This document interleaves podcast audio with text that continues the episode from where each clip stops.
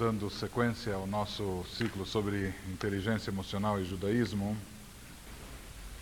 como talvez nem todos tenham lido o livro, só para nós podermos nos localizar um pouco melhor dentro do contexto e termos base para analisarmos os enfoques judaicos. Vamos dar mais uma lida em algumas passagens, alguns trechos do livro que falam sobre a definição desse conceito de inteligência emocional. Isso em sequência aquilo que nós estávamos vendo sobre a possibilidade e a capacidade que o ser humano tem de mudar, de se mudar, e também servindo como introdução para um tópico que nós vamos analisar um pouco mais detalhadamente a seguir que vai ser o conceito de autocontrole. Então, o próprio autor aqui, quando ele nos fala sobre a inteligência emocional, ele nos diz o seguinte: os que estão à mercê dos impulsos, os que não têm autocontrole, sofrem de uma deficiência moral. A capacidade de controlar os impulsos é a base da força de vontade e do caráter. Ou seja, não havendo ou não se explorando essa capacidade de controlar os impulsos, acaba faltando a força de vontade, isso acaba atingindo e afetando o próprio caráter. Justamente por isso, a raiz do altruísmo está na empatia. O que seria empatia? A capacidade de interpretar as emoções nos outros. Sem a noção do que o outro necessita ou de seu desespero, o envolvimento é impossível. Não há empatia e não há envolvimento.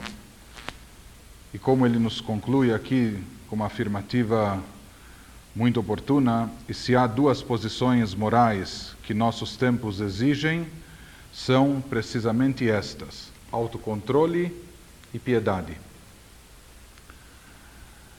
Conta-se que certa vez um mestre racídico disse que muito ele pôde aprender ao escutar um diálogo travado entre dois cosacos que estavam bêbados.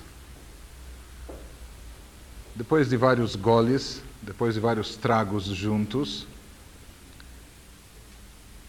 um começou a dizer ao outro: Eu gosto de você, eu te amo, eu sou um amigo verdadeiro, um amigo sincero.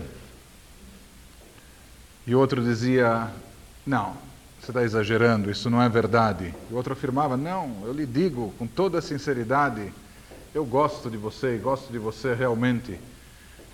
E o outro continuava duvidando. No final, aquele que era o supostamente amado diz ao seu interlocutor: Se realmente você gosta de mim, então me diga do que, que eu preciso. O que, que eu estou precisando? O que, que eu estou necessitando? E o outro nem entendia o que ele queria dizer.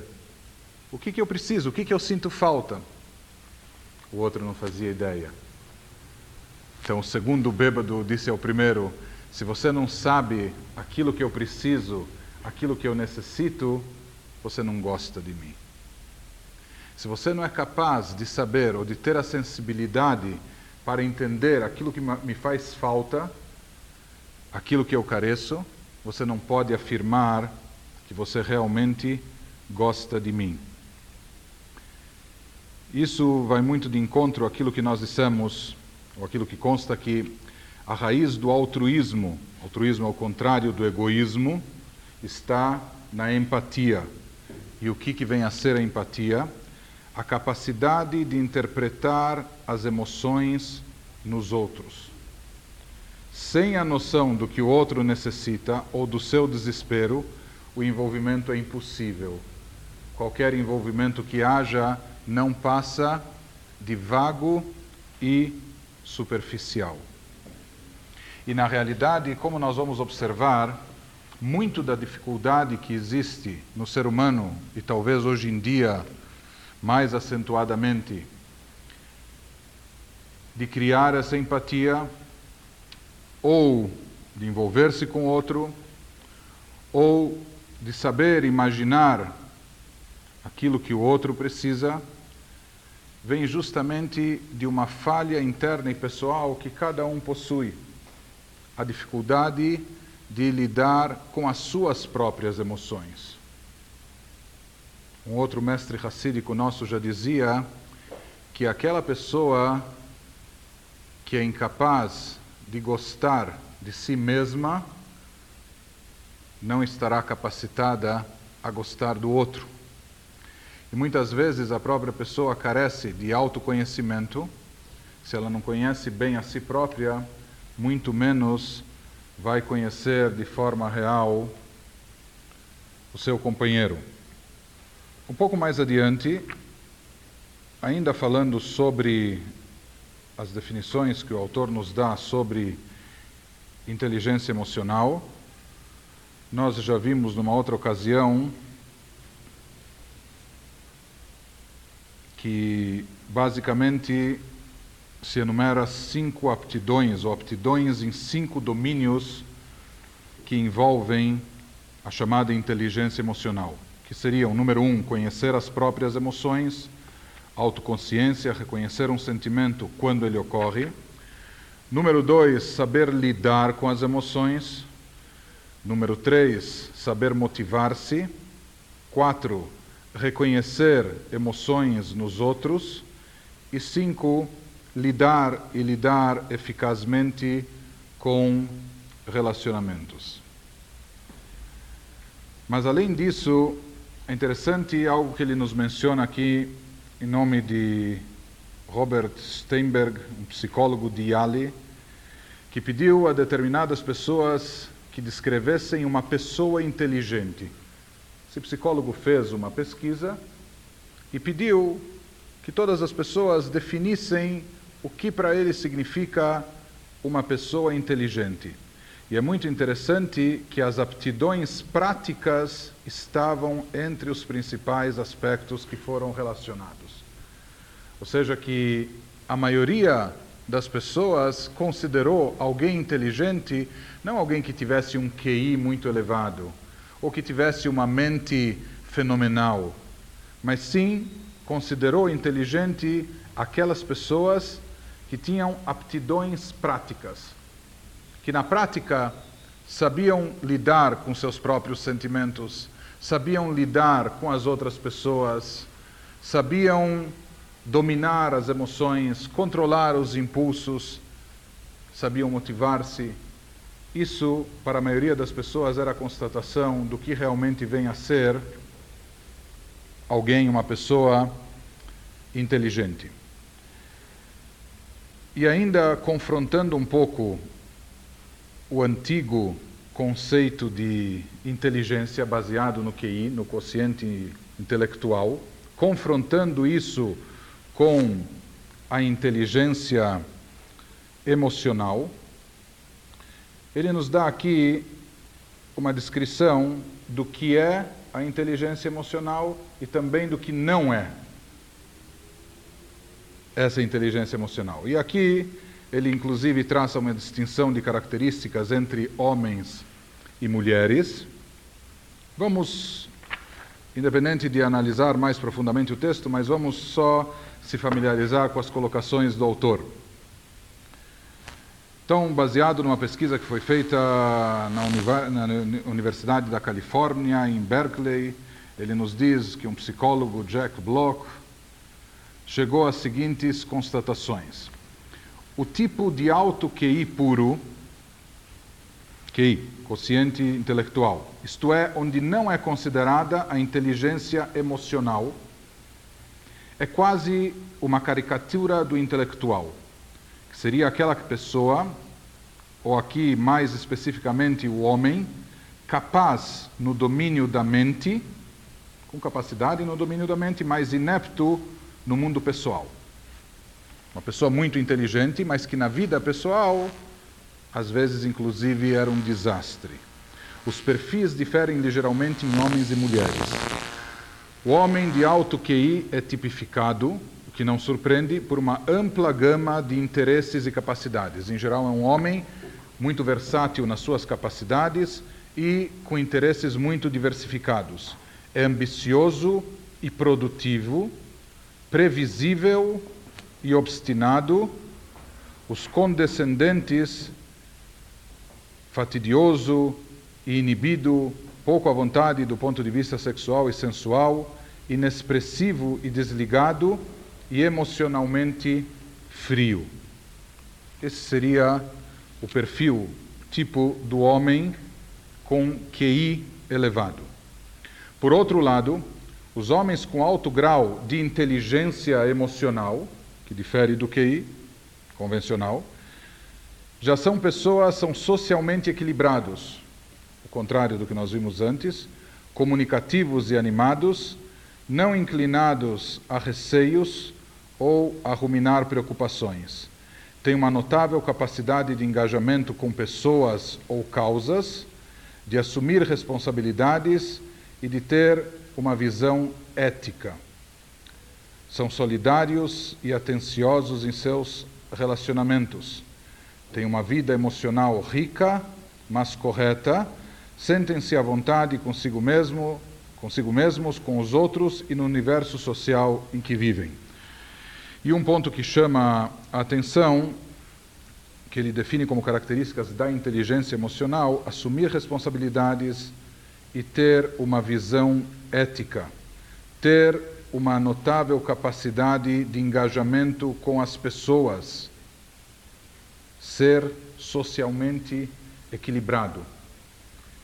E parte do estudo do autor inclui também uma pesquisa com vários gênios da humanidade, dos mais contemporâneos, pessoas extremamente inteligentes, prêmios Nobel em algumas áreas, etc., mas que na sua vida pessoal, particular, familiar, como maridos, como pais, foram literalmente desastrosos.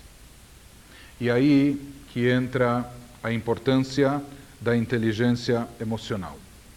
Isso que ele falou até agora se referia mais especificamente aos homens. Depois ele continua nos dizendo o que ocorre em relação às mulheres.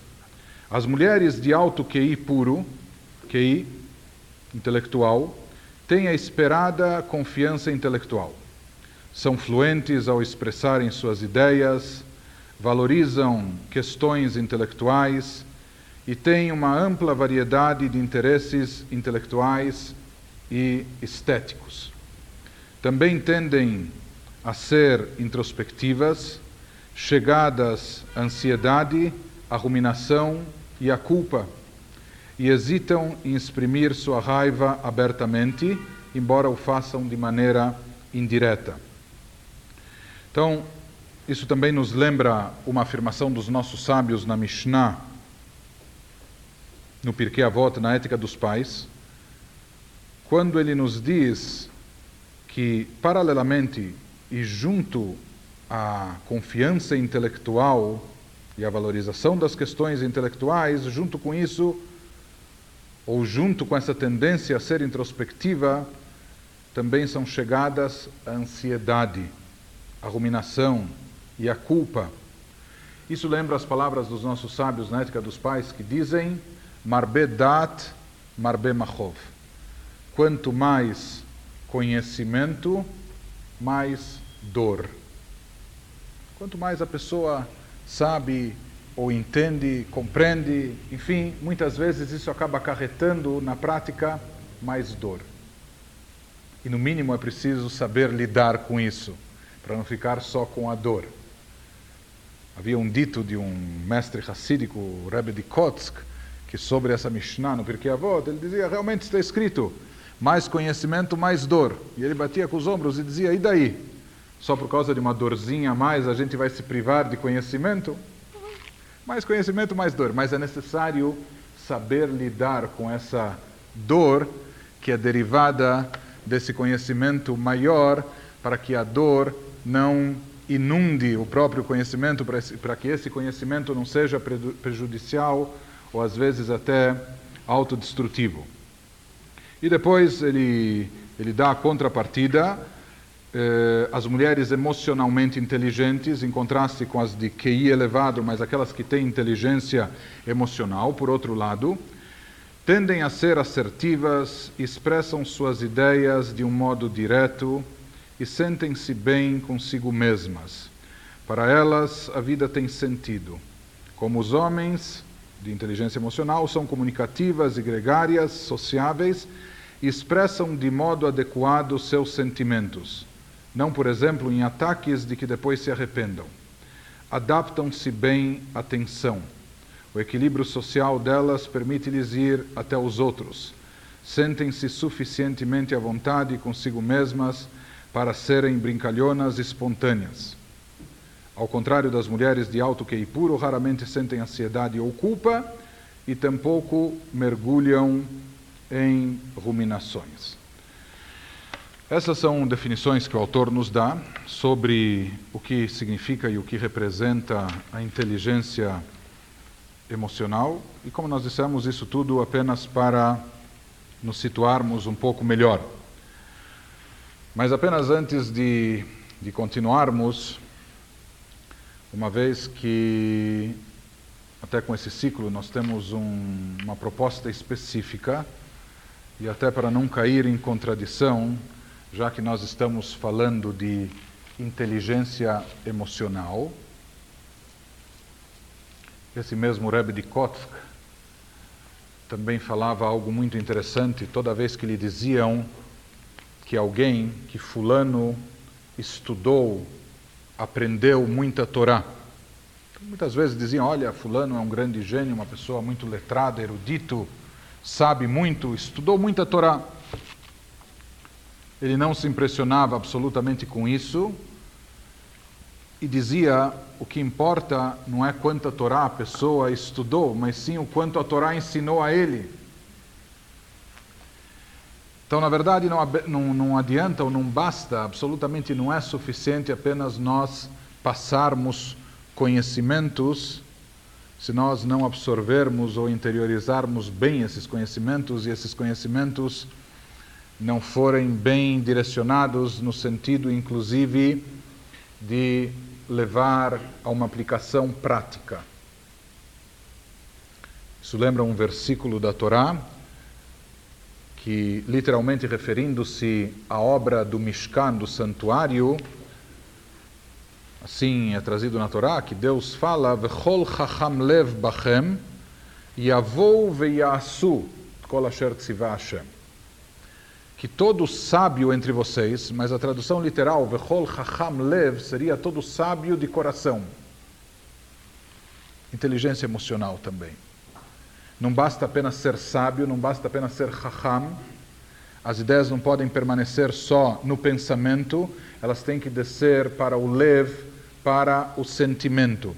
E não basta a pessoa estar integrada entre os seus pensamentos e sentimentos, se não conseguir levar a cabo, se não trouxer na prática as suas ideias e os seus princípios bons e positivos. Por isso o versículo diz: Vechol chacham lev bachem yavou veyaasu. Os sábios, os sábios de coração, são aqueles que vêm e fazem e levam até a prática, porque senão incorrem no risco de serem apenas simples visionários sem maiores consequências para si próprio ou para o mundo na sua atuação. Então, na verdade, um dos princípios, básicos e fundamentais desse conceito que nós estamos analisando talvez inclusive ele possa ser transmitido, resumido ou transmitido numa frase. E essa frase, na atualidade, mais do que nunca, é de grande importância.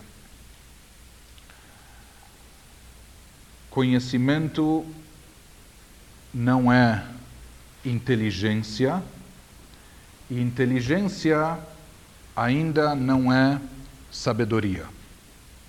Conhecimento não é inteligência, e inteligência tampouco é sabedoria. E hoje em dia existe uma confusão muito grande a respeito de tudo isso. Hoje em dia vivemos numa época de extremo conhecimento, de muita cultura, de muita notícia, de acesso a informações instantâneas, imediatas, globalização, internet, online. Imediatamente nós podemos saber de tudo que se passa em todas as partes do mundo. Isso se reflete em vários setores da nossa vida. Hoje em dia a pessoa tem em casa uma televisão com 60 canais à sua disposição, estações do mundo inteiro passando todo tipo de informação. Há pessoas que não começam o seu dia antes de ter lido pelo menos três jornais. E assim por diante. É uma geração de muito conhecimento. Isso se reflete também até no sistema de educação, entre aspas, que passamos para nossas crianças ou que é adotado na maioria das escolas. Hoje, hoje em dia existe uma preocupação excessiva em passar conhecimento, passar matéria. A gente diria até que existe uma overdose de conhecimento, de fatos, de notícias, que a nossa mente nem está preparada para lidar com tanta coisa. Mas hoje se dá muito mais importância à informação do que à formação. Passa-se conhecimento, passa-se informação. Com isso, nós estamos imaginando que preparamos um indivíduo para viver nesse mundo, viver na sociedade. Se ele tiver mais conhecimentos, se a criança, existem pais que desde a mais tenra infância, na hora de optar por um sistema de, de ensino ou de escolher uma escola para os filhos, já estão preocupados com aquela escola que melhor vai prepará-lo para enfrentar o vestibular. Então, aquela que tem uma maior carga de conhecimentos a oferecer, professores mais esmerados, etc., então ela é escolhida. Todo o sistema está baseado em conhecimento, conhecimento. Só o que nós esquecemos é que conhecimento absolutamente não é inteligência. Uma pessoa pode ser dotada de muito conhecimento e de muita cultura, mas isso ainda não significa que ela seja inteligente. Existem pessoas que não têm todo esse conhecimento. Existem pessoas que não tiveram acesso às fontes de cultura convencionais, à, à escola, livros, etc. Mas são pessoas inteligentes, perspicazes, astutas, pessoas que de uma forma ou de outra talvez aprenderam com a escola da vida e sabem se virar, cultivaram um dom maior, que seria essa inteligência, essa habilidade de saber conduzir as coisas ou de saber reagir às situações e às circunstâncias enquanto que outros talvez tenham muito conhecimento, mas falta essa inteligência. Porém, mesmo a inteligência, no sentido de astúcia e às vezes até um pouco de malandragem também, inteligência ainda não é sabedoria. Porque uma pessoa pode até ser esperta, saber levar vantagem, inteligente, mas isso ainda não significa que ela tem sabedoria de vida. Sabedoria de vida é algo muito mais profundo e elevado, acima do conhecimento e acima da própria inteligência e perspicácia ou astúcia também. Sabedoria de vida é saber ponderar, refletir, ter o bom senso saber escolher a postura certa a cada momento, a cada instante, agir com sabedoria. E hoje em dia nós estamos inundados de conhecimento, mas falta inteligência e falta muito mais sabedoria. E esse é um dos grandes enganos e equívocos da, da educação que é dada hoje em dia, ou talvez até a falta de educação, de formação. Por isso também, eh, para que nós não cometamos erros ou não entremos até em, em contradições, esse ciclo em especial nós nem eh, enumeramos títulos específicos para cada palestra.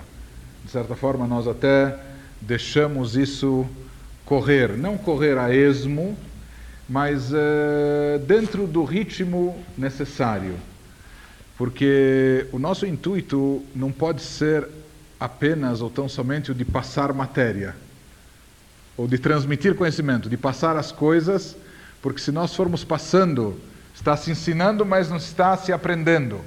Está se passando conhecimento, mas esse conhecimento é, é inviável, não chega ao teu coração, mesmo que chegue, não pode atingir a prática. Então tudo isso fica comprometido. Por isso eu gostaria de eh, talvez fazer um comentário adicional ou um acréscimo em relação àquilo que nós falamos até agora, mais especificamente nas duas últimas ocasiões. Isso é algo que me foi colocado por um amigo que participa das palestras, e eu acho que foi bem observado e cabe aqui uma análise mais profunda. Nós falamos muito na possibilidade do ser humano mudar, na capacidade que o ser humano tem de mudar. Para isso é necessário acreditar nas mudanças, é preciso querer as mudanças e é necessário esforçar-se para conseguir essas mudanças. Mas basicamente até agora nós falamos sobre mudanças, evolução, que é algo muito importante. Porém, talvez nós tenhamos que enfatizar, salientar de uma maneira até mais enfática, que nós estamos, quando falamos de mudanças, estamos nos referindo essencialmente, não em primeiro lugar, mas talvez até unicamente nas mudanças que cada um pode ou até deveria produzir em si mesmo.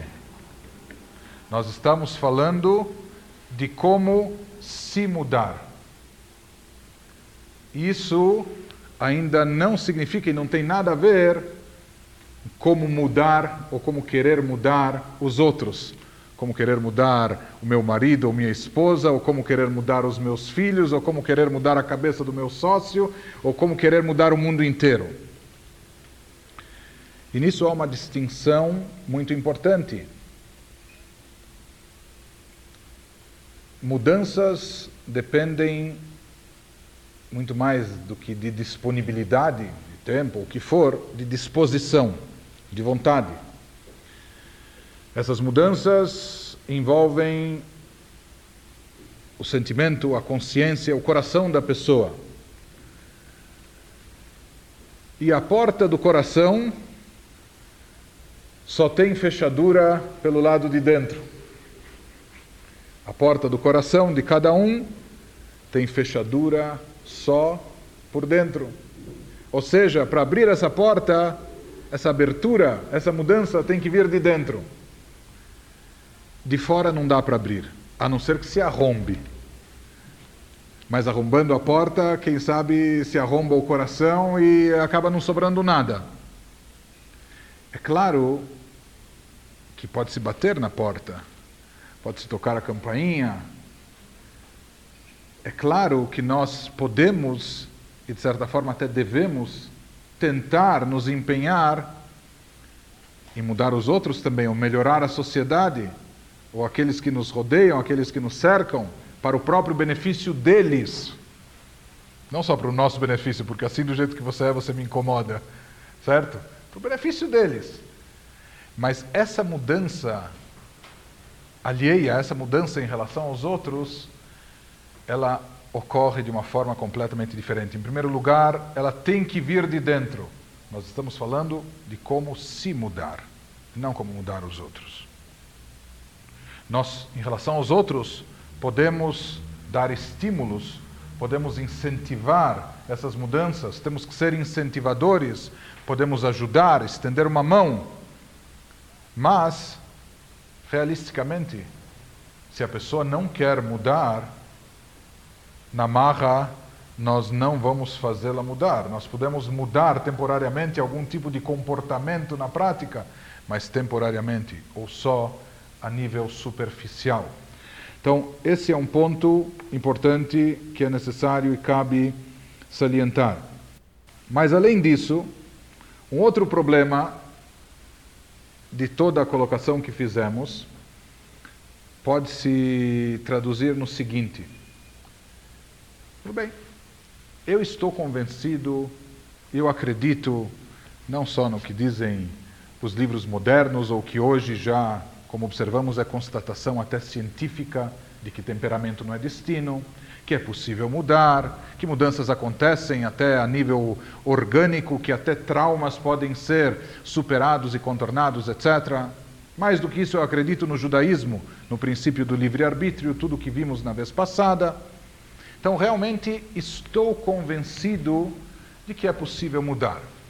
Mas a dúvida e a pergunta que vem: será que essa consciência de que é possível mudar, de repente talvez se torne uma obstinada determinação na nossa mente?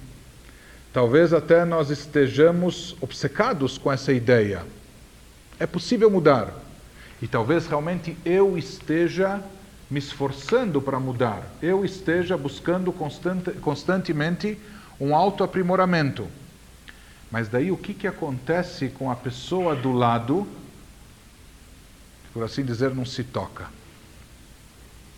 O que, que acontece com a pessoa do lado que não acompanha essas mudanças? E mais um parênteses ainda, quando nós falamos em mudanças, alheias ou em relação a outros, desnecessário dizer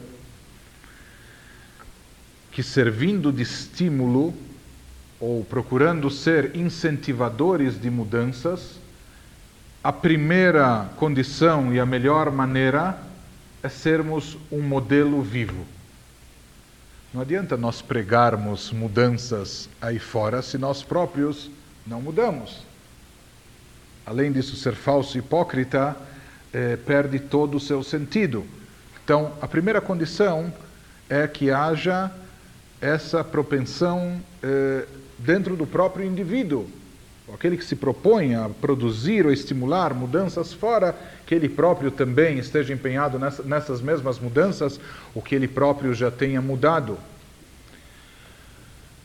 Só se conquista a verdadeira influência sobre o outro, sobre o meio externo, após ter se conquistado plena influência, domínio e controle sobre si mesmo.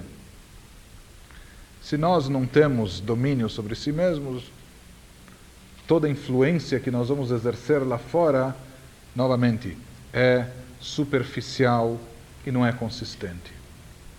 É questionável e pode ser facilmente contestada e evaporar.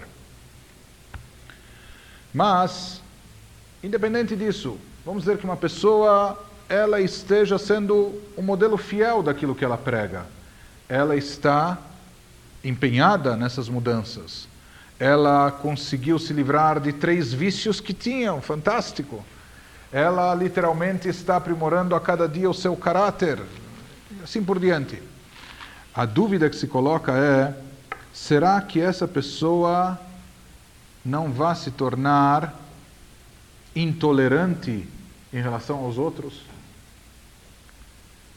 E essa pessoa aparentemente tem bons motivos para que isso aconteça. Porque no momento que ela mesma experimentou essas mudanças, então o que, que acontece? Ela viveu, vivenciou o assunto, ela viveu na carne, na pele as mudanças, portanto, constatou que é possível mudar, esforçou-se esforçou para mudar, mas percebeu que isso é viável, alcançou e conquistou essas mudanças. Então, hoje a pessoa, ela sabe não só pela teoria, ela está plenamente convicta e ela percebeu o benefício dessas mudanças. Para o indivíduo assim, talvez comece a ficar complicado até a aceitação dos outros. Como aceitar o fato do outro permanecer na inércia, indiferente, sem querer se mexer, sem querer mudar? Se a pessoa não apenas se convenceu, mas vivenciou isso, que com a força de vontade se consegue, qual a conclusão que ela vai tirar em relação ao outro que não está mudando ou não está conseguindo mudar? Falta força de vontade. A outra pessoa não quer mudar. E ela pode acabar se tornando alguém muito crítica ou rotulando os outros. E tornando-se extremamente intolerante. Então, essa é uma observação correta e oportuna, e também cabe analisar um pouco mais esse assunto. Agora, aqui, mais uma vez, nós temos que recorrer à sabedoria. Aqui é necessário ter sabedoria para saber quando e como utilizar cada fórmula. Porque às vezes as fórmulas até podem estar certas e corretas, mas se elas são utilizadas fora de contexto, ou no local e no momento errado, não funcionam. Podem causar desastres. Por exemplo, saindo um pouquinho do assunto, mas mesmo dentro do, da mesma linha de raciocínio, em seguida nós voltamos. Ilustrando, por um lado, os nossos livros estão repletos de um conceito chamado emuná e bitachon. Emuná seria fé, fé em Deus, e bitachon, confiança.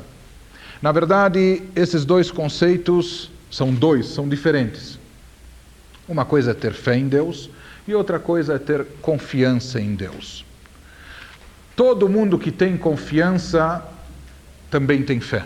Se tem confiança, é porque tem fé. Mas não necessariamente o inverso.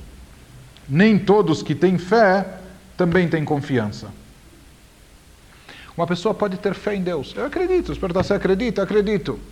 Você acredita que Ele é bondoso, caridoso, que Ele que, que deu que ele deu e dá a vida ao ser humano e, portanto, ele também vai ajudar o ser humano a nutrir-se, alimentar-se, a ter a sua parnassá, o seu ganha-pão, o seu sustento. Acredito. Ele acredita não só na teoria, acredita de verdade. Mas na prática, quando ele sai para os negócios e para o trabalho, ele está desesperado. Você pergunta, mas onde está a sua confiança? Talmud nos fala até de um ladrão que momentos antes do roubo, antes de detonar a, a dinamite que vai explodir o, co o, cofre, ele para e faz uma prece silenciosa dizendo Ribonon Shalom, Deus, Senhor do Universo, por favor, me ajude para que dê certo e a polícia não chegue logo e não me pegue em flagrante e eu consiga fugir daqui depressa. Ele tem fé, ele acredita em Deus, a prova que ele acredita que ele está rezando de todo o coração, com devoção, com toda a kavaná. Mas para ele falta confiança, porque se ele confiasse em Deus, ele não estaria roubando, ele não estaria transgredindo a própria vontade divina. Uma pessoa pode ter fé, mas não necessariamente ela tem confiança.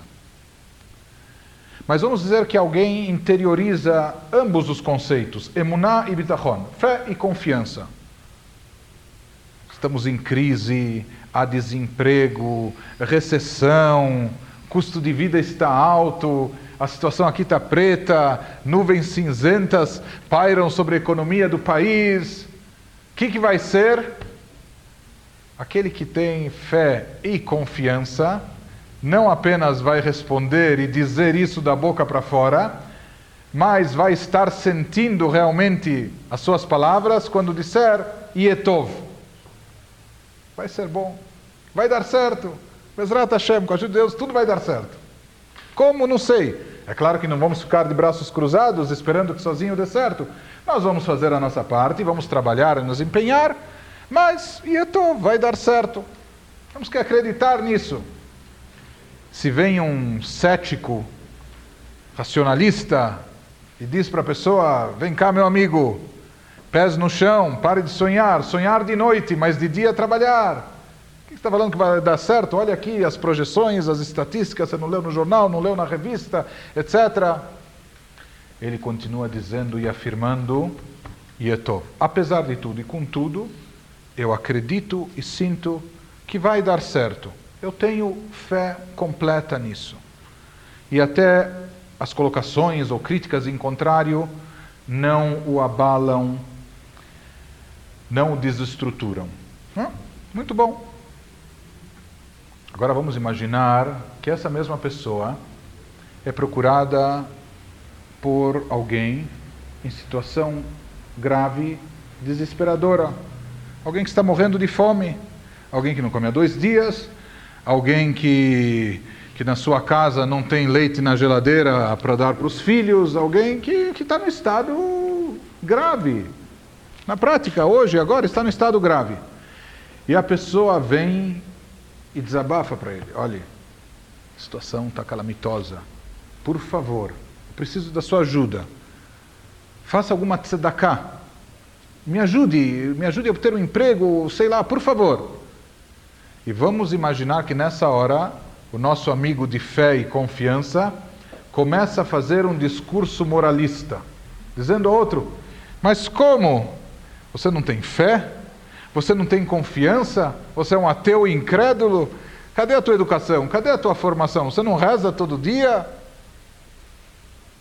Você tem que ter fé, vai dar certo. Eu estou sem leite para dar para os meus filhos. Não tem problema. Tenha fé, acredite, fique firme, confie. Mas olha, dois dias que eu não como, você tem que ter confiança. Os nossos livros dizem que essa atitude não é excesso de fé, pelo contrário, beira o ateísmo, a heresia. Mas como? Por um lado a gente prega, a gente fala que precisa ter fé e confiança, por outro lado, a gente prega o pragmatismo. Olha, não fique dando sermão para o indivíduo, não fique pregando a fé e confiança para ele. Esse homem, nesse instante, ele necessita de ajuda é, prática, ele necessita de ajuda palpável. Ele precisa agora de uns trocados para poder comprar um pouco de comida, é isso que está faltando para ele. Ele não precisa agora, ele também talvez precise de alimento da alma, mas em primeiro lugar ele precisa de alimento para o corpo antes que a alma fuja do corpo. Como se concilia? Parece um pouco paradoxal. Essas duas atitudes, por um lado fé e confiança, munai bitachon, por outro lado um pragmatismo, tachlis, istadlut, temos que agir, temos que procurar fazer alguma coisa. Então se diz, é muito simples, não há qualquer contradição. Nada aqui é paradoxal. Em relação a si mesmo, o indivíduo tem que ter muita emuná e bitachon, muita fé e confiança. Para si próprio ou de si próprio, a pessoa pode exigir, exigir de si mesmo muita fé e muita confiança. Espera aí, tudo bem, aquele, aquele, aquele cliente que eu estava depositando todas as esperanças que assim eu ia conseguir pa pagar as contas do fim do mês, etc., ele deu para trás. Gewalt, e agora? O que, que vai ser? Então a pessoa aí tem que se perguntar: espera aí, o que está acontecendo comigo? Onde foi parar minha emuná, meu bitachon, minha fé e minha confiança? Não foi através desse, vai ser através de outro. Arbesh luchim lamakom. Deus tem muitos emissários. Em relação a si próprio, essas colocações são ótimas, são oportunas, são necessárias. E esse é o tipo de atitude que a pessoa deve ter em relação a si mesma. Porém, tratando-se do outro, quando a pessoa lida com o próximo e com o semelhante, que está em aperto, em desespero, em relação ao semelhante, não é cabível nenhum discurso. Aqui a pessoa precisa ser prática e precisa ajudá-lo. E de certa forma, a mesma coisa acontece aqui em relação ao que nós dissemos sobre mudanças. É certo que uma pessoa só vai mudar, só vai poder mudar quando ela acreditar com convicção na possibilidade de mudanças. E quando ela tiver vontade de mudar e quando se empenhar nesse, empenhar-se nesse sentido. Mas toda essa disposição para mudanças, tudo que nós falamos dessa vontade de acreditar, etc., isso tudo é bom e bonito e se aplica não só em primeiro lugar, mas talvez até única e exclusivamente a nós mesmos. Conosco mesmo nós não devemos ser condescendentes. Muitas vezes nós temos, não, coitadinho de mim. Você vai querer agora que eu levante cedo de manhã e de cara saia por aí animado e faça e realize, ou que mude isso? Não, nessa altura. Muitas vezes na prática nós temos penas, pena de nós mesmos. Porém, em relação aos outros, falta clemência e piedade. E é aqui que se invertem todas as coisas. De nós mesmos temos que exigir. E exigir não sei, talvez até exigir o máximo ou descobrir todo o nosso potencial. Então a pessoa aí tem que se perguntar: espera aí, o que está acontecendo comigo? Onde foi parar minha emuná, meu bitachon, minha fé e minha confiança? Não foi através desse, vai ser através de outro. Arbesh luchim lamakom. Deus tem muitos emissários. Em relação a si próprio, essas colocações são ótimas, são oportunas, são necessárias. E esse é o tipo de atitude que a pessoa deve ter em relação a si mesma. Porém, tratando-se do outro, quando a pessoa lida com o próximo e com o semelhante, que está em aperto, em desespero, em relação ao semelhante, não é cabível nenhum discurso. Aqui a pessoa precisa ser prática e precisa ajudá-lo. E de certa forma, a mesma coisa acontece aqui em relação ao que nós dissemos sobre mudanças. É certo que uma pessoa só vai mudar, só vai poder mudar quando ela acreditar com convicção na possibilidade de mudanças. E quando ela tiver vontade de mudar e quando se empenhar empenhar-se nesse sentido. Mas toda essa disposição para mudanças tudo que nós falamos dessa vontade de acreditar, etc., isso tudo é bom e bonito e se aplica não só em primeiro lugar, mas talvez até única e exclusivamente a nós mesmos. Conosco mesmo nós não devemos ser condescendentes. Muitas vezes nós temos, não, coitadinho de mim. Você vai querer agora que eu levante cedo de manhã e de cara saia por aí animado e faça e realize, ou que mude isso? Não, nessa altura Muitas vezes, na prática, nós temos penas, pena de nós mesmos. Porém, em relação aos outros, falta clemência e piedade. E é aqui que se invertem todas as coisas. De nós mesmos, temos que exigir. E exigir, não sei, talvez até exigir o máximo, ou descobrir todo o nosso potencial. Em relação aos outros, nós devemos ser condescendentes, compreensivos e tolerantes. O grande problema nosso é que, na maioria das vezes, a situação é invertida. Dos outros, nós exigimos, exigimos o máximo. Dos outros, nós temos expectativas e reivindicações. E de nós mesmos, estamos acomodados, estamos satisfeitos, somos tolerantes, perdoamos as nossas falhas, etc. Por isso, um sábio nosso, sobre essa, esse convívio com paradoxos e ter sabedoria para saber quando utilizar cada uma das fórmulas ou a fórmula correta no momento adequado. Um sábio nosso também falava sobre outras duas frases que encontramos na literatura judaica. Uma frase é a afirmação do primeiro judeu, Abraham Avino, que disse: Vanochi afar vaefer. Eu sou como pó e cinzas. Ele era tão humilde, tão modesto, tão anulado, não, se a Torá registrou essa afirmação, não é apenas uma declaração. Hoje em dia Se faz um monte de declarações, mas se a Torá documentou isso, é porque essa declaração era correta, sincera e procedia.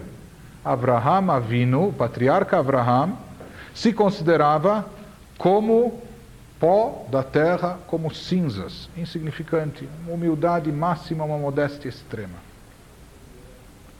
Por outro lado, há uma afirmação dos nossos sábios na Mishnah que diz simplesmente o seguinte: Chayav Adam Lomar Bishvili Nivra Haolam. Toda pessoa tem a obrigação de pensar, dizer e afirmar e raciocinar assim: por minha causa o mundo foi criado. O mundo existe para mim e por mim. Então, como isso funciona? Então, os nossos sábios diziam: antes havia um problema nas camisas, que em geral a camisa só tinha um bolso. Então, você bota o paletó, a calça, saia, enfim, e tem dois bolsos, um do lado direito e um do lado esquerdo. Os nossos sábios diziam para isso que se tem dois bolsos. E um bolso você tem que guardar, eu não passo de pó e de cinzas. E no outro bolso você tem que guardar outra carta. É por minha causa o mundo foi criado. Mas você tem que ter sabedoria e discernimento para saber quando utilizar cada uma das fórmulas.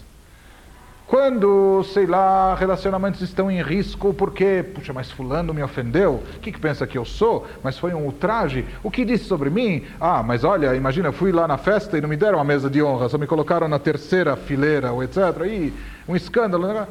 Então, há momentos onde é oportuno você tirar do bolso eu sou pós-cinzas. Sabe? Não tem problema. Mas por outro lado, se eu me considerar o tempo todo pós-cinza e eu me subestimar, de repente alguém vai me chamar, vamos lá, tem uma causa boa, vamos trabalhar, olha, a gente pode fazer uma coisa boa, vamos se juntar, vamos juntar forças, venha participar. Quem sou eu? Sou pós-cinzas, eu, eu, sou incapaz, eu não, eu não tenho força para tudo isso, eu não sou nada. Não! Você é grande, você tem potencial, por tua causa o mundo foi criado, o mundo inteiro existe para você. Tem muita gente que pega ao pé da letra essa afirmação. A gente vê. O mundo inteiro foi criado por minha causa. Tem pessoas que imaginam que o mundo inteiro gira em torno delas. Sabe, todo mundo tem que estar a serviço delas, todo mundo tem que estar lá para atendê-las e prontamente, e ai de quem não deixar de atender, mas demorar ou atrasar um pouco. Como? Por minha causa o mundo foi criado. Sabedoria é discernimento, e sabedoria consiste em saber em que momento utilizar cada uma das fórmulas, qual é a fórmula indicada e correta para aquele momento.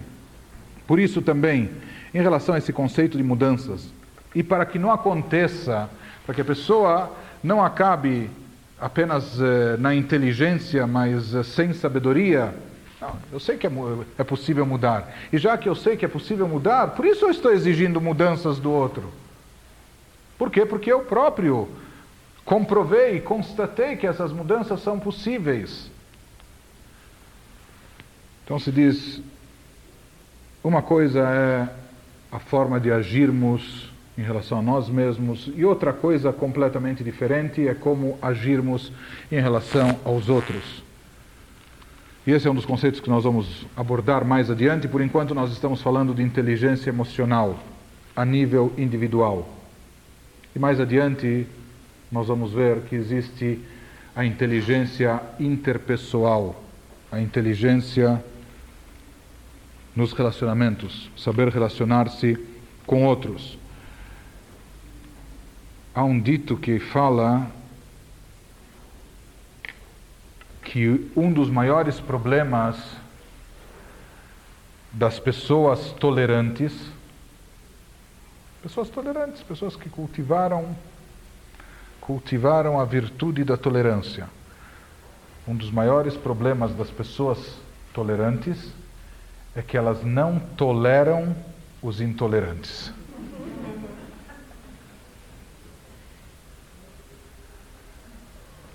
Isso é uma verdade. Se uma pessoa cultivou a virtude da tolerância, porque ela sabe, entende e sente o quanto é importante a tolerância, o quanto é essencial, o quanto é indispensável, o que, que acaba acontecendo? Ela não consegue tolerar e suportar os que são intolerantes. E acaba entrando até numa, numa contradição. Então, para não incorrer nesse erro, nessa falha, e para que até as nossas palavras e colocações não sejam mal interpretadas, estamos falando, quando nos referimos a mudanças, de mudanças que a pessoa produz em si mesma. Em relação a outros, temos que nos lembrar de algumas colocações também daquele que deve ser um dos livros de cabeceira de todo judeu e judia, porque a avó, a ética dos pais, Revedan et kol adam lekav zachut. Procure julgar toda pessoa de maneira favorável. Conceda-lhe o benefício da dúvida. Não a julgue negativamente, não a rotule, não a condene precipitadamente. Procure julgá-la de uma forma meritória, de uma forma positiva. Como? Assim como fazemos com nós mesmos.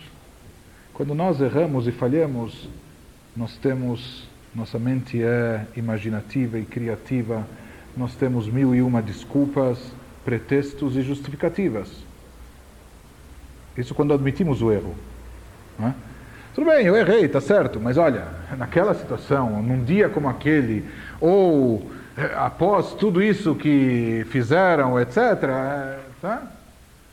Em relação a nós, temos uma série de racionalizações para explicar e justificar os nossos erros e nossas falhas, quando julgamos ou avaliamos a nós mesmos, se é que fazemos uma autoavaliação. Então, a Mishnah nos diz, assim como você sabe julgar favoravelmente a si próprio, da mesma maneira, kol adam. Julgue toda pessoa de maneira favorável. Ou não julgue uma pessoa antes de vestir-se na sua pele, antes de chegar ao seu lugar. Coloque-se no lugar dele. Talvez essa situação, para você, é muito simples e fácil de ser superada e contornada. Para você, com o aparato que você tem em volta, com a educação que você recebeu, com a formação que você tem, nas condições que você se encontra. Mas aquela pessoa, na situação que ela está, no momento que ela atravessa, no lugar que ela ocupa, etc., diferente. Então não julgue ninguém antes de chegar ao seu lugar. Por isso, na verdade, se diz que aqui nós temos que ser muito cuidadosos. Exigências, mudanças, etc., nós temos que buscar em nós mesmos.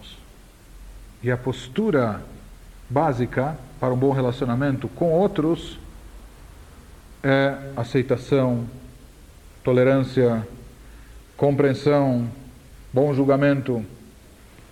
Isso não significa alienação e distorção da realidade. Isso não significa que devemos então ser coniventes com os erros e falhas dos outros. Devemos ser compreensivos.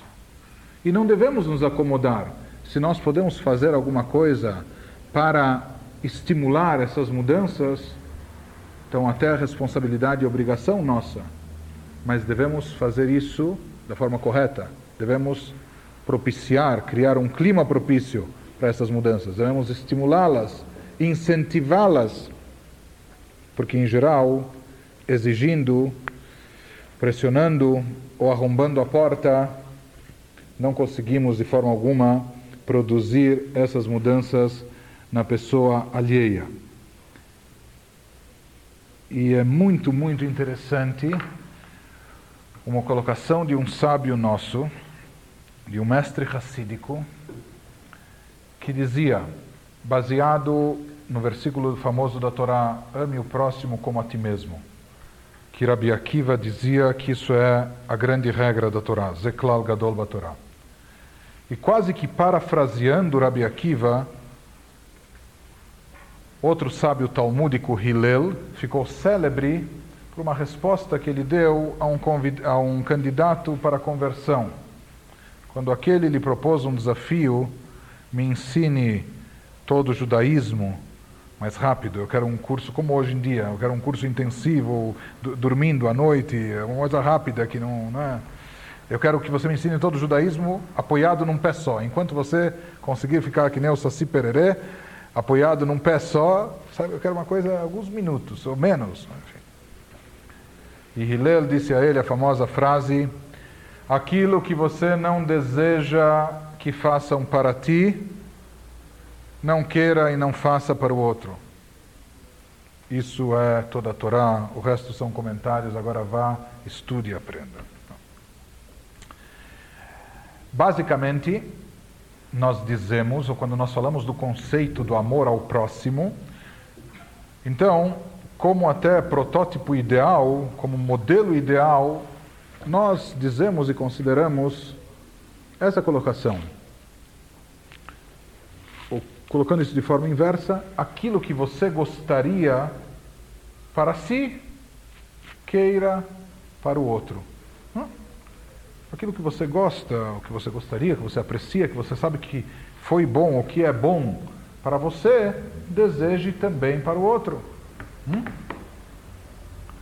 Mas um mestre racídico nosso se aprofundava nessa ideia e dizia que aqui também há um problema.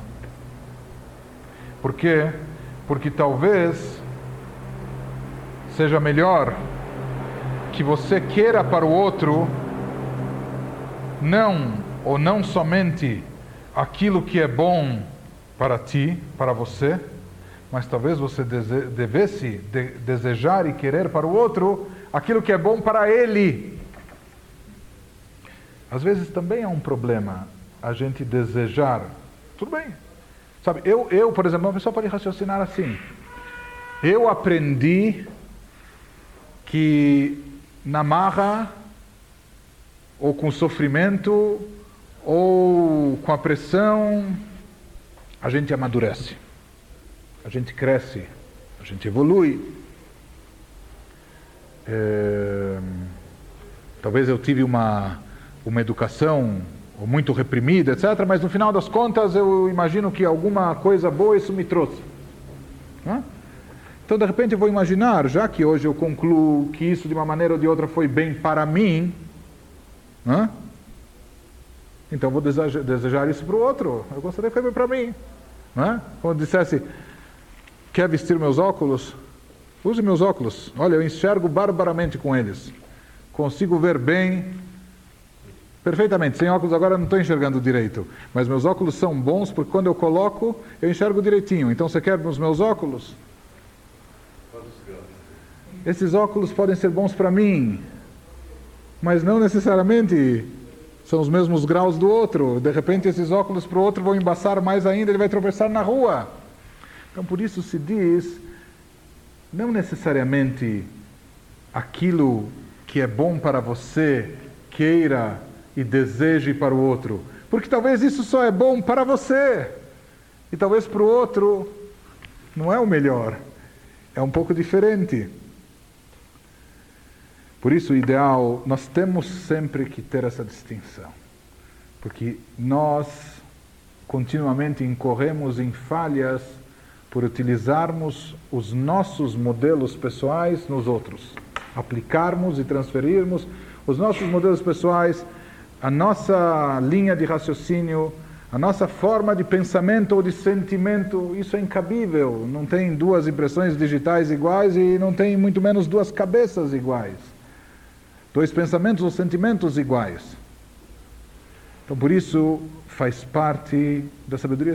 Aparentemente é uma coisa muito básica e simples, mas se nós formos ver na prática o quanto isso traz de dificuldades na nossa vida, no cotidiano, então nós vamos constatar que realmente é uma sabedoria saber traçar essa distinção. O que quero de mim ou para mim, o que exijo de mim, para mim, em relação ao que quero e exijo do outro e para o outro. Isso em relação àquela questão de mudanças também e principalmente. E de certa forma, isso seria também a famosa diferença entre eficiência e eficácia. não basta apenas ser eficiente, nós temos que ser também eficazes. Ser eficiente é fazer a coisa certa. Mas às vezes, absolutamente não é suficiente fazer a coisa certa. Ser eficaz é fazer a coisa certa da maneira certa, no lugar certo, no momento certo. Não adianta a pessoa estar, eu estou pregando um princípio correto, é uma coisa certa. Mas talvez seja certa para você, ou talvez eh, seja certa, mas não é oportuna nesse momento, etc. Então, isso exige também muito da nossa sabedoria, do nosso discernimento. Isso era um parênteses uh, importante e necessário. E se Deus quiser, a partir da, da próxima semana, nós vamos prosseguir com o conceito de autodomínio e autocontrole. Se alguém tiver alguma observação, comentário. Por isso que é importante que dentro desse processo de evolução e crescimento, junto com o crescimento, haja também um crescimento e aprofundamento nessa virtude da tolerância, que muitas vezes passa um pouco desapercebida. Agora, quanto à colocação do, do crescimento isolado, com isolamento, às vezes, infelizmente ou desgraçadamente, até crescimento se associe com isolamento. Às vezes parece que para crescer nós precisamos até nos isolar, ou às vezes até o preço, o custo do crescimento, o preço que temos que pagar por um crescimento seja um pouco de isolamento. Então é como uma pessoa que está crescendo interiormente, ou se aprimorando, ou se refinando, e de repente o que está ao seu redor parece muito fútil e e vão e vago, enfim. Né? Então, isso é algo que existe, que às vezes acontece. Mas, ao mesmo tempo, e por outro lado, é muito importante também salientar o reverso da moeda, a possibilidade de crescimento coletivo, que uma das maiores forças impulsionadoras, uma das maiores eh, molas eh, que existem no crescimento é justamente uma união, uma sinergia ou um grupo conjunto, de trabalho conjunto para o crescimento. Isso se expressa também no que disseram que o judaísmo prega a todo tempo da importância, por exemplo, é importante rezar? Sim. Pode-se rezar sozinho individualmente? Claro, até deve-se. Às vezes, até a reza sozinha é mais concentrada, com mais devoção, etc. Porém, o judaísmo enfatiza muito e de sobremaneira a importância da tefilá betzibur, a reza coletiva. Pessoa pode e deve estudar, e até sozinha, e talvez se ela for esperar um companheiro de estudo, uma ocasião, nunca ela estude. Então tem que ler e tem que estudar até sozinha, mas a produtividade e o rendimento de um estudo em conjunto ou em grupo é muito maior. E até o trabalho de, de autoaprimoramento, hoje em dia nós sabemos que na prática as coisas que mais deram certo e funcionam. Isso nós temos até um depoimento de um rabino psiquiatra famoso, né, o Dr. Tversky, que inclusive tem até em Pittsburgh uma clínica de reabilitação para drogados e alcoólatras. Então ele, esse homem que estudou muita Torá, estudou medicina, psiquiatria, ele é autor de inúmeros livros. Nos últimos anos ele tem publicado uma média de três livros por ano. É, ele afirma uma constatação até pessoal dele, que por tudo que ele observou, onde a terapia, a psicanálise, a psicologia falhou ou era totalmente ineficaz, ele encontrou respostas em grupos como alcoólatras anônimos, grupos de apoio. Hoje em dia nós sabemos que existem esses grupos para várias finalidades, desde vigilantes do peso, passando por alcoólatras anônimos ou grupos de, enfim, o apoio mútuo, porque todos nós temos altos e baixos, todos nós temos momentos de fraqueza e temos momentos de efervescência, etc. Se estamos sozinhos, isso se torna mais difícil e complicado. Mas quando nós estamos juntos a um grupo, nós temos nossos momentos de fraqueza, mas enquanto isso, o outro está no momento de, de força, então as pessoas se ajudam. Isso, isso acaba beneficiando a todas e torna tudo mais fácil, o processo bem mais uh, eficaz e produtivo. Isso apenas em relação a esse conceito, né? Agora, em relação à tolerância, em relação à tolerância, sem dúvida alguma, isso é até um cuidado que deve se tomar.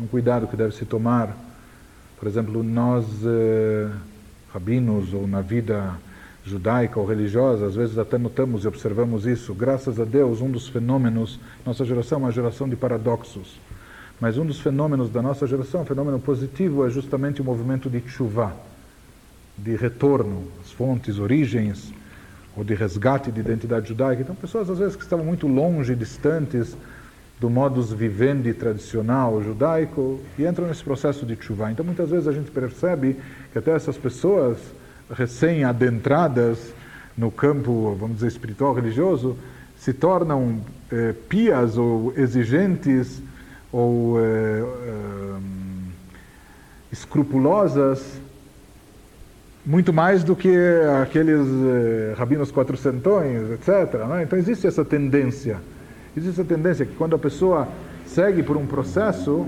então já que ela, ela se empenhou e já que ela exige muito de si, etc., então ela passa a exigir muito dos outros. Então, de repente, ela já nem, nem compreende, mas como? Puxa, para mim foi tão difícil. Eu, eu só seis meses atrás descobri o judaísmo e etc. Imagina, essa pessoa que vem do berço, ela deveria estar nas alturas, nas nuvens, e às vezes não é, não é bem assim, enfim.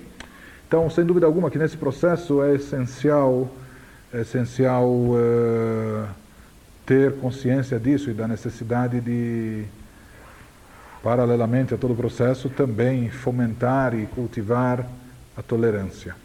Veja, nada que, nada que, ao meu ver, de acordo com as nossas fontes, é hereditário.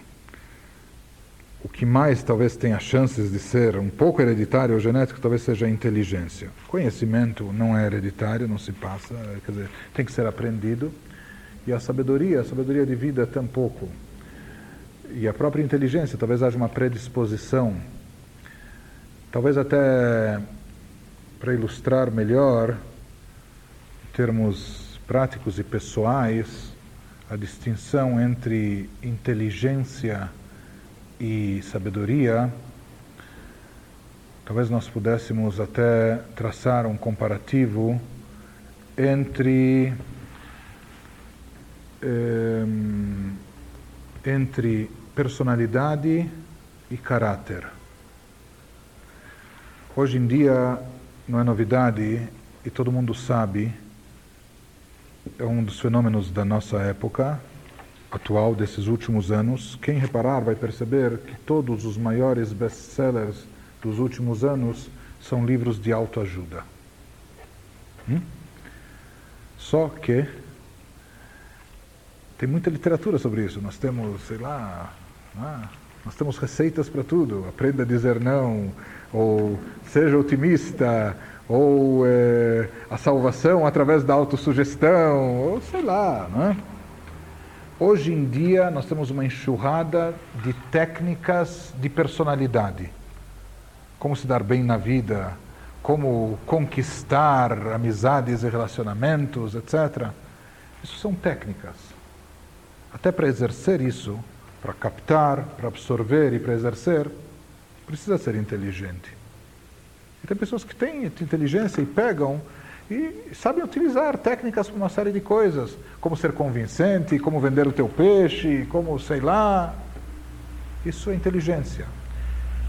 E muito do que a nossa, a nossa época enfatiza é o culto a inteligência e técnicas de personalidade.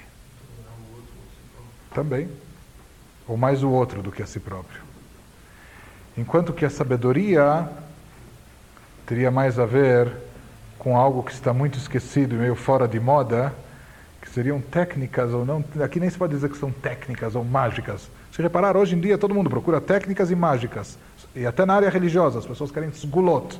Eu quero alguma receita rápida e eficaz, sabe? Não, vai me dizer para estudar aí a Torá, o Talmud, e todo dia fazer isso, fazer aquilo. Não, eu quero, me diga uma coisa que eu faça assim uma vez e que, sabe, eu quero um passe. Né?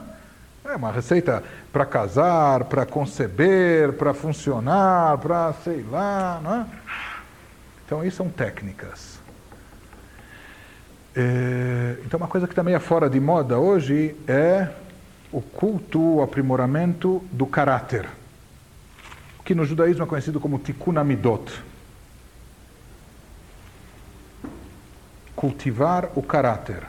Cultivar o caráter, como lidar com raiva, como não ter orgulho e arrogância, como deixar de ser invejoso, como não pensar ou falar mal do outro, como elevar a minha mente não ser tão mesquinho, etc. Cultivar o caráter, não só a personalidade. Olha, eu quero, eu quero ter uma personalidade, magnetismo pessoal, eu quero irradiar sei lá o quê, ou ter aquela, aquela aura contagiante de sei. Né? Então, isso são técnicas de culto da personalidade, que precisa ser inteligente para ser, ter isso. Inteligência. Mas inteligência também ainda não é sabedoria, porque a verdadeira sabedoria ela está fundamentada em princípios. E aqui não são técnicas. Hoje em dia, em qualquer mundo, não no mundo político e pode ser até no mundo religioso também, não necessariamente, às vezes o que, o que a sociedade mais realça, ou talvez quem mais esteja em evidência, ou quem mais esteja sendo bem sucedido nos padrões e parâmetros da nossa sociedade, talvez até sejam mais os chamados inteligentes e espertos. Apesar que nós sabemos que de forma duradoura o que permanece não é não são só os grandes de personalidade, mas acima de tudo os grandes de caráter. Enfim, isso seria talvez para tentar ilustrar um pouco mais a a diferença, um pouco de, de inteligência e sabedoria. Um, uma pessoa para ser sábia precisa ter conhecimentos. Talvez os conhecimentos ajudem, mas eu nem, nem, nem sei, não considero eles indispensáveis para essa sabedoria. Ou inteligência, essa pessoa precisa ser astuta e perspicaz. De repente, talvez essa sabedoria é algo mais ligado ao caráter, ao espiritual, mas também não pode ser uma sabedoria abstrata, não pode ser uma, uma, uma sabedoria vaga que não tem aplicação na vida e que não se reflete, não se manifesta.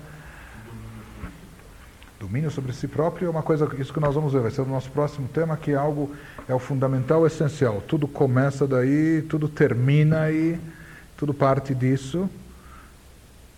Eis o Gibor, a Koveshe Titzro. Quem é a pessoa verdadeiramente forte e poderosa? Aquela que sabe dominar as suas paixões. Nós estamos acostumados, pessoas ficam sábado à noite acordadas até altas horas da madrugada para para assistir eh, disputas que envolvem algumas dezenas de milhões de dólares e que, em geral, ou de vez em quando, acabam com mordidas na orelha. Por quê? Porque as pessoas estão acostumadas a. O parâmetro para medir forças é com os outros. Quem conseguir derrubar o outro é o mais forte. Ninguém quer medir forças consigo mesmo, consigo próprio, investir forças contra si. Hã? Mas a colocação do judaísmo é clara e óbvia. Forte de fato, forte de caráter, forte de estrutura, etc., é aquela pessoa que tem não domínio sobre os outros, ascendência ou influência sobre os outros, nem que ele controle multidões, é aquela pessoa que tem, acima de tudo, em primeiro lugar, domínio sobre si mesma. Isso tem a ver com sabedoria, sem dúvida. Entre o ovo e a galinha, a lei de causa e efeito, e muitas vezes também, muitas vezes o nosso problema é não perceber ou não observar a distinção entre causa e consequência. Qual é a causa e qual é o resultado decorrente dela. E aqui a colocação seria que realmente a sabedoria não é o objetivo. A sabedoria é um meio, é uma causa que vai levar à realização e à felicidade. Mas dentro dessa relação de causa e efeito, a gente também concluiria só vai haver o efeito se houve a causa. Só vai se chegar à plenitude, à realização, à satisfação, à felicidade se há e se houver sabedoria. Se faltar sabedoria, sabedoria de vida, etc., não vai se atingir a felicidade. Agora, a sabedoria por si, eu não quero estar entre os uh, dez maiores intelectuais do mundo ou entre os mais cotados. Não, isso não é um objetivo per si, sem dúvida alguma. O conhecimento, é claro que não, é um meio um instrumento, até a inteligência e até mesmo a sabedoria. Agora, eh, eu creio que podemos até afirmar que conhecimento ou só conhecimento absolutamente não é garantia de felicidade. Pelo contrário, o que dissemos, às vezes, marbe dat, marbe machov. Mais conhecimento, mais dor. Ontem, meio mundo passou o domingo deprimido. Por quê? Porque de madrugada teve conhecimento da, das notícias de imediato e mais conhecimento, mais dor. Então foram cancelados jogos de futebol e idas ao clube, passeios, etc. Mais conhecimento, mais dor. Mais conhecimento não é garantia absoluta, absolutamente de felicidade. Inteligência, inteligência aplicada. Vamos falar de inteligência aplicada, colocada na prática e dando certo teoricamente. Dando certo. Mas se é só essa inteligência ou se é mais o que nós falamos do, do cultivo da personalidade, ainda faltando o caráter, de repente você está dando muito certo aí fora. Você está conseguindo as coisas, você está manipulando as pessoas, você está fazendo as coisas acontecer de acordo com teu desejo ou tua vontade, mas se faltar o conteúdo interno, é, isso é uma coisa passageira. Isso não é alegria ou felicidade definitiva. Nós só vamos alcançar realização e plenitude, que seria a verdadeira alegria e felicidade, não através de maquiagem, não através de técnicas, não através de atalhos, não através de, de receitas, mas através de, de um autoaprimoramento, de um autoconhecimento, de um aprimoramento, de um esforço Esforço traz satisfação. Aquilo que vem de mão beijado através de técnicas mágicas, da mesma forma, vapti vupti, da forma que veio também parte, também vai. Então, a, a felicidade, a alegria é decorrente dessa sabedoria, dessa sabedoria de vida. Sabedoria de vida, sabedoria de vida pode se encontrar naquela pessoa que está com saldo negativo na conta bancária, aquela pessoa que está longe de, de ter o maior patrimônio da cidade, de bens materiais, talvez muito pelo contrário, etc. Mas, talvez aquela pessoa está com dificuldades financeiras, materiais e talvez até físicas, talvez até com problemas até de saúde. Alguns diriam, Hoje em dia a nossa sociedade diz, se o camarada não conseguiu fazer dinheiro, é porque ele não é inteligente. Eu vi uma propaganda de uma nova revista que se chama Dinheiro. Então, como que diz lá? Quem lê tem e quem tem lê. Quer dizer, quem não lê não tem, e quem não tem é porque é burro e sei lá. Então, na nossa sociedade, se o camarada não conseguiu ser bem-sucedido dentro dos padrões ou dos parâmetros estabelecidos, ter, possuir, ostentar, aparecer, constar. Imagina, coitado, ele não aparece, não aparece nas colunas sociais já há dois anos, sabe? esse é bem sucedido. Se ele não conseguiu dinheiro, é porque ele não é inteligente. Mas sabedoria, e sabedoria de vida, o cara pode estar privado disso, não ter aquilo, está faltando isso, etc. E apesar de tudo isso, e mesmo assim, pode ser uma pessoa extremamente feliz, serena, realizada, em paz de espírito, tranquila, bem consigo mesma e bem com a vida. Alguns diriam, bom, conhecimento não tem, cultura não tem, coitado, etc. Inteligência, pelo visto, também não tem, porque não ganhou, não conseguiu nada. Mas sabedoria, essa sabedoria de vida, saber como encarar, isso traz a verdadeira plenitude, eh, felicidade, realização. Está meia hora, coitado. Sim, à vontade. Você vê que talvez até, a, até no mais sábio dos homens, às vezes também falta sabedoria. Por quê? Porque tudo na vida, tudo na vida sem, sem uh, talvez o problema dele era esse, que ele não sabia que uma mulher só é suficiente, uma boa mulher já é suficiente, quer dizer, sem, sem, uh, sem menosprezar as mulheres. Mas tudo na vida tudo na vida existe a nível potencial e a nível prático. Nós temos dons e capacidades inatas, mas nós temos que manifestar, colocar isso na prática, trazer para a superfície, superfície trazer à tona.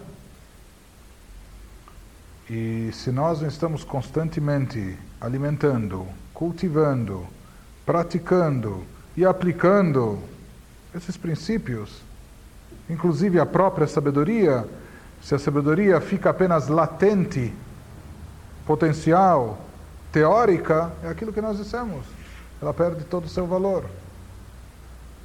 Então, daqui é um grande aprendizado, realmente, que você pode ser até o mais sábio de todos os homens, mas se a tua sabedoria for mantida só na teoria, pode acabar eh, em desastre. Então, a sabedoria tem que ser colocada na prática.